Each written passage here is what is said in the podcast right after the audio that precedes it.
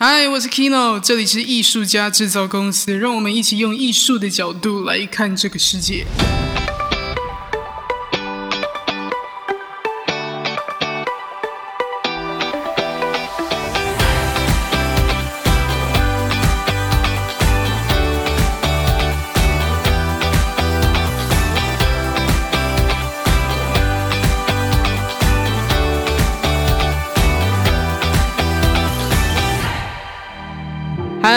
Kino，好久不见了，好久不见，真的在这里要跟大家说一声抱歉。呃，因为我自从上一集节目，我现在不敢回去看上一集节目到底是多久以前录的。那自从上一集节目之后，我真的就是一直在做一些重新整理，然后其实也录了呃一两集的采访。一直都没有把它给上传上去。接下来这里就重新闲聊一下，我最近在做些什么了，也 是来跟大家交代一下，我这么久这么长一段时间，我到底跑去哪里了。这真的很尴尬，因为说到上个礼拜，我妈妈去参加一个活动，然后好死不死，这个活动呃里面刚好坐在她旁边的一位同学，居然就是有收听艺术家制造公司的听众。那我妈那时候就非常兴奋的打电话跟我说：“哎，你知道我旁边要坐了一个你的粉丝啊什么的，他有听你的节目，不不不。”当时我还跟这位粉丝啊聊了一下天，说：“不好意思，我最近都没有更新节目啊。”对。与其解释我中间到底做了什么，那还不如我现在就直接开一集节目来聊聊我最近做了些什么。其实这段时间我一直都在耕耘 podcast 制作、podcast 设计的这一块，呃，算是线上顾问、线上教练等等。那因为刚好过去的录音室背景，加上诶从纽约回来之后，就大家一股热的才开始做 podcast。那有一些朋友就会问我一些问题啊，或是请我帮忙做他们的片头设计。就做着做着就发现，哎，原来大家还蛮喜欢我的片头设计。就这样，好死不死，歪打正着，就开始了我的 podcast 设计师的这条呃，嗯，算是网络创业之路吧。所以呢，我就从免费帮身边的朋友们制作到一开始收费一千、两千、三千啊，一直到后来，哎，还。很幸运的跟商奥声浪这个 podcast 平台有了合作，然后开始我才正式的按照我真正会使用到的呃创作时间来收费。那同时间呢，我也在开始了我的线上教练课程，教大家说，哎如果你是想要创作，或是想要经营自媒体，或是制作一些自己的心情小日记，我很乐意陪着你一起把 podcast 生出来，然后一起去。赋予他们灵魂跟意义，所以这就是我这几个月有几个月我不敢看，反正就是我这几个月来一直都在做的事情了。然后这中间除了我我刚刚说的嘛，我录了采访，这里采访酷是在跟一个我非常要好的一个朋友，现在是呃人类图的咨询师。啊，我们就来聊我的人类图，还有聊一些关于人类图里面要怎么看到创作这件事情。这这个节目就是一直在那边 hold 住，还没有上，所以我很确定，我很确定，今天我开了 podcast 来闲聊之后的下一集，我就要来上这个大家可能会很有兴趣的人类图的采访。讲完这些，我最近在忙的这些 podcast 的业务，也要顺便再推广一下，说大家如果真的很很想要了解，诶 podcast 的市场是在做什么，然后 podcast 到底呃可以拿来创作些什么。那我自己呢，就第一次的自己举办了一个线下的讲座，是在十二月六号星期天。这是一个很深度的讲座，我来聊聊这个 podcast 的呃创作的呃这个角度啊，还有我做 podcast 以来的一些心路历程。还有很有趣的就是，我帮了很多人创作他 podcast，或是教导指导他们怎么做后置录音。结果做到老半天，我发现我自己的 podcast 都没有认那么认真的在创作，反而我自己的片头并没有设计的这么这么动听，这么磅礴。然后帮别人的这个 podcast 节目都可以设计的这么认真磅礴，这真是嗯。怎么会这样子？那总之呢，就是非常非常欢迎大家，如果有兴趣的话，可以到呃这个 Acupass，我们有上这个活动的讲座放在 Acupass 的页面，或是你可以到艺术家制造公司的粉丝专业，然后也可以到现场来跟我聊天。现场会有很多其他不一样的自媒体啊，有这一路上呃一起大家互相支持、协助、合作的这些伙伴们，都会在那边可以哎跟大家交朋友这样。我最近还上了不少人的节目采访，像是素食料理、素食料理的小 P，那还有故事青旅的达叔，那还有一个专门在讲女性一些各式奇人异事采访的，呃，他的赫兹共振 Alan 的节目。还有贾思敏的游牧生活，是我一位很好很好的朋友，以前也是一位主播，现在也是一位很称职、很会跟粉丝互动，然后也很努力在经营自己频道的贾思敏。那还有一个是我自己觉得非常荣幸被受邀采访的左边茶水间的 Zoe，在上礼拜也完成了跟我的线上采访。真的非常非常感动，可以跟 Zoe 有一个线上一对一的聊天时间，而且这个会是以影像的方式公开给大家看。他现在在开始尝试这个 video podcast 的部分，所以预计应该会是在一月左右的时间，会在他的频道左边茶水间跟大家见面。我觉得非常非常的兴奋跟期待。那除此之外，上了一些节目采访，大家可以听到，我就我自己的节目听不到我的声音以外，我还有剪辑了一些大公司的节目了，一些大公司的节目就不说名字了。那剪辑节目的过程里面，我就还蛮记忆犹新，有一些内容我觉得很适合跟大家分享。其中有一集内容是，呃，在这里直接推荐给大家，是蜂巢音乐这家公司的创办人。Ken 制作的节目，那他的节目叫做《创梦大叔》，创梦大叔就是蜂巢这个创办人 Ken 大哥的节目。那他的节目呢，每一集都邀请真的是重量级人物，或是诶音乐界的一些歌手，或是线上的作家等等来呃分享他们的这个圆梦的一些心路历程。那其中有一集呢，他们就邀请到刘轩来上节目，跟川木大叔一起讨论说那个。你的这个人生的创作之旅有什么心路历程的转折？那我就是剪着剪着就觉得，哇，刘轩在这期节目里面讲了一个非常非常非常受用的呃一个思维观点，就是他在每次创作的时候，他都会问自己三个问题。第一个问题是，Am I be myself？我是否是成为我自己的？第二个问题是，Am I be truth？我是不是真实的？真实的在表达事实？再来第三个问题是，Am I be helpful？我是不是有帮助的？在他的创作历程里面，他也是经历过单纯自爽的创作，就是诶，可能是对自己有价值，但是对别人没有价值的这种创作。然后在这个创作历程上，他也不断的了解自己，不断的透过。自我成长等等的，发现说我原来我的作品不是只有 be myself，不是只有 be truth，我也要 be helpful。当他领悟到第三个阶段 be helpful 的时候，他的东西就自然会更加具有共鸣，更加不是呃只承载着他父亲刘墉这个很有名的作家的光环去创作，那真的活出自己，活出他真心喜欢的这个工作，然后也创办了一个工作坊，是来帮助大家寻找自己我是谁，然后来呃找到自己。这个存在的意义跟价值，我还蛮推荐大家去去听蜂巢音乐的这个节目，就叫做《创梦大叔》。那。废话大概就讲到这里。节目停顿这么久，再重新开播的时候，真的就是会有一种，嗯，我要好好来思考一下，现在 podcast 呃之后的去向会往哪里走。所以呢，我真的也是经过了这段时间，很认真思考做做 podcast 初衷，做 podcast 之后要讲的内容主题，叭叭叭。所以呢，我就又看了一下我的灵感笔记本，在我要录制这集这个闲聊节目之前，我又看了一下我灵感笔记本，看一下我之前都写说我要录制什么样的节目。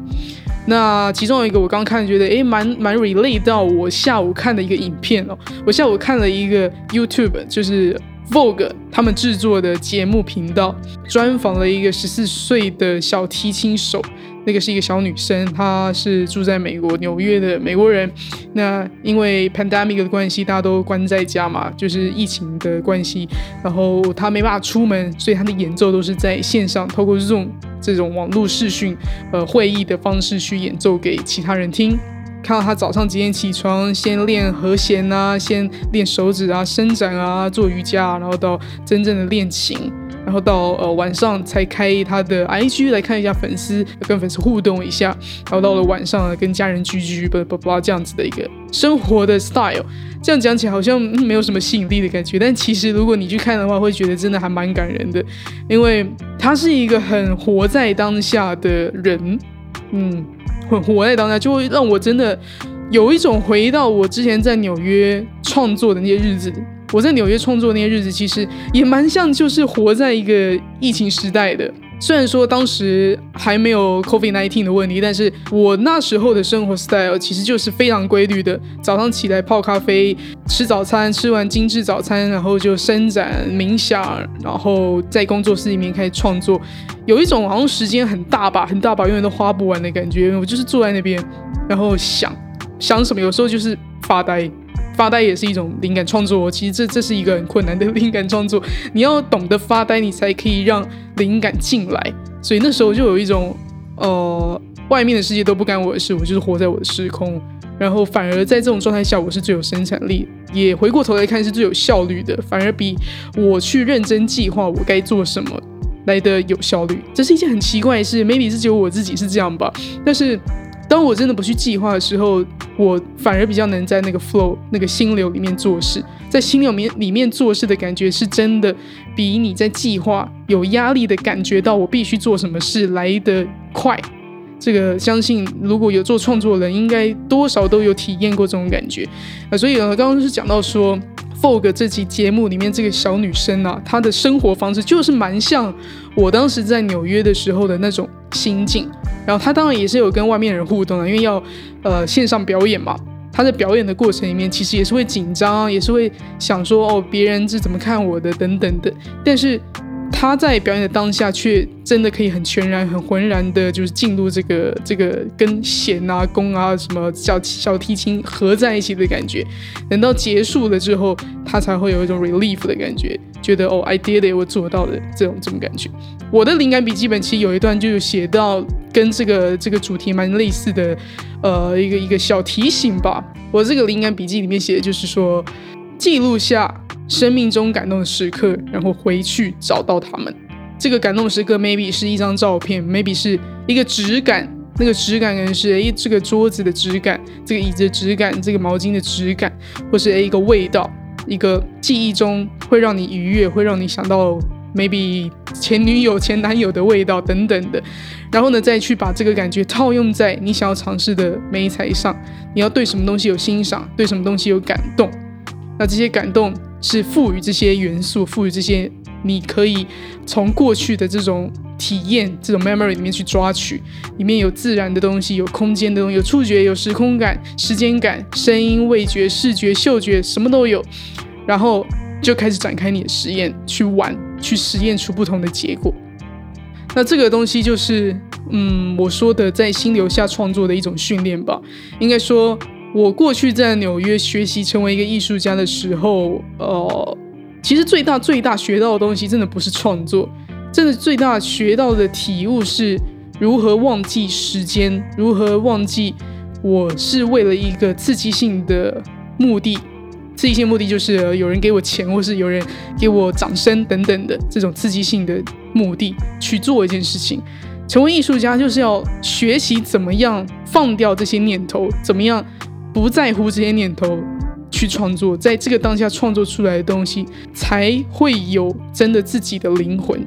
那这个我觉得是一个说起来简单，但做起来超级无敌难的事情。难道怎么样？难道就是我现在也快要忘记这个感觉？因为我回来之后就开始在工作嘛。我的 park，我自己的 parkes 都没有那么认真的再去创作的时候，其实我就已经有点偏离了这个轨道。当然，也不是说只有在做创作的时候，你才可以在那个 flow 跟那个心流里面。工作上其实也是可以在那个心流里面的，但是我们要怎么样转换那个心态，让你的脑袋嗯或是感受力调整到这是一件有趣好玩的事情，这是我的兴趣，这是我做起来很有成就感的心情，这是我做起来很有成就感的事。那这个时候呢，我们的工作也是可以把它变得像创作一样在玩的，所以呢，就想哎，那那就在这里跟大家分享一下我这个灵感笔记本，刚好对应到我刚刚看的这个 Fog 的这个 YouTube 的影片，有一些小小的心得，也推荐大家，如果想要回到平静，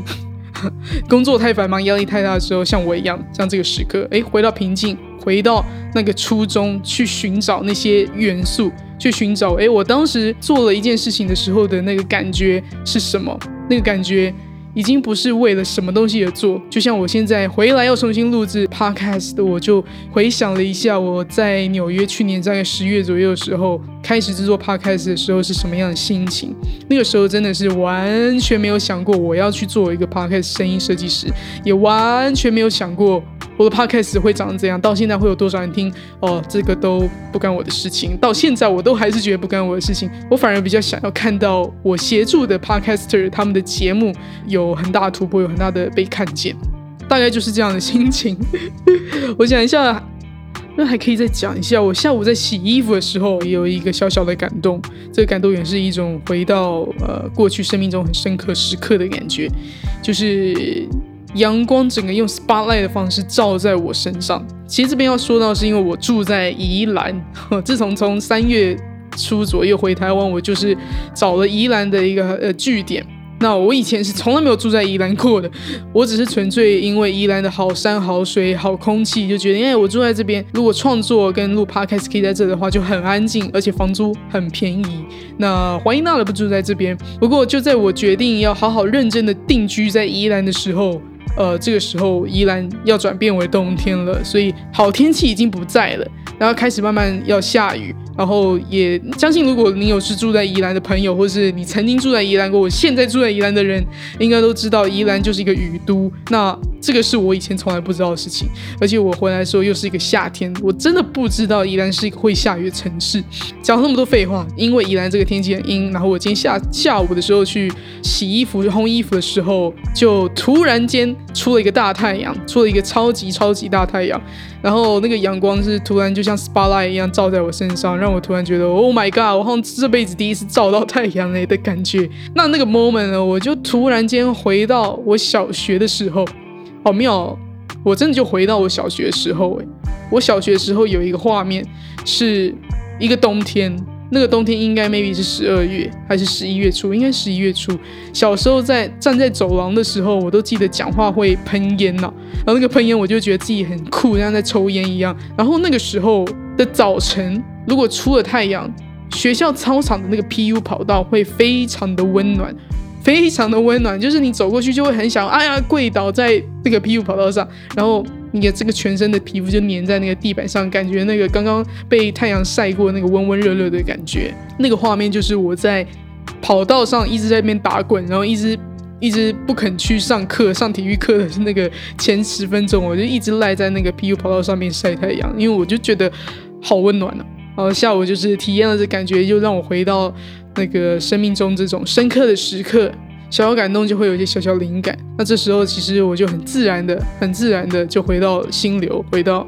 呃当下的感觉。所以很、很、很、很想在这边分享给你啊，就是说怎么样回到当下，说起来很难哦，对我来说也没有那么容易。虽然说我知道当下的感觉，但是。也不是每个人都可以每分每秒很活在当下的。那偶尔用用工具的方式来让自己回到当下，其实就是去重新